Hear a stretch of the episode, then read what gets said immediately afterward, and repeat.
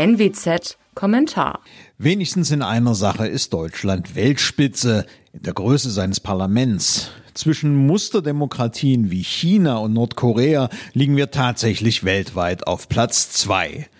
Doch Ironie beiseite, die Endlosdebatte über das Blähparlament der Bundesrepublik ist in Wirklichkeit eine Geschichte von Reformunfähigkeit und Reformunwillen. Seit Jahr und Tag wird darüber gestritten, wie verhindert werden könnte, dass durch Überhangmandate das Parlament immer größer wird. Da wird gestritten, geätzt, geredet, aber am Ende nichts getan. Inzwischen kostet die Institution Bundestag den Steuerzahler fast eine Milliarde Euro im Jahr. Niemand versteht, warum ein Land wie Deutschland mit 83 Millionen Einwohnern mehr als 700 Abgeordnete braucht. Jedenfalls niemand, der Steuern zahlt. Unter den Abgeordneten sieht das offenkundig anders aus.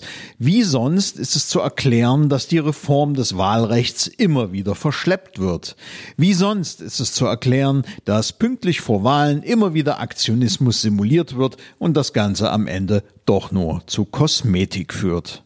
Genau an diesem Punkt befinden wir uns also wieder. Ganz gleich, welche der aktuell unter den Parteien ventilierten Vorschläge, wenn denn überhaupt, umgesetzt wird, nachhaltig weniger Mandate wird's nicht geben. Warum das so ist, leuchtet ein. Welche politische Partei will denn schon die Chance auf Fründe für die eigenen Leute reduzieren? Die Frösche werden halt nie den eigenen Teich trockenlegen.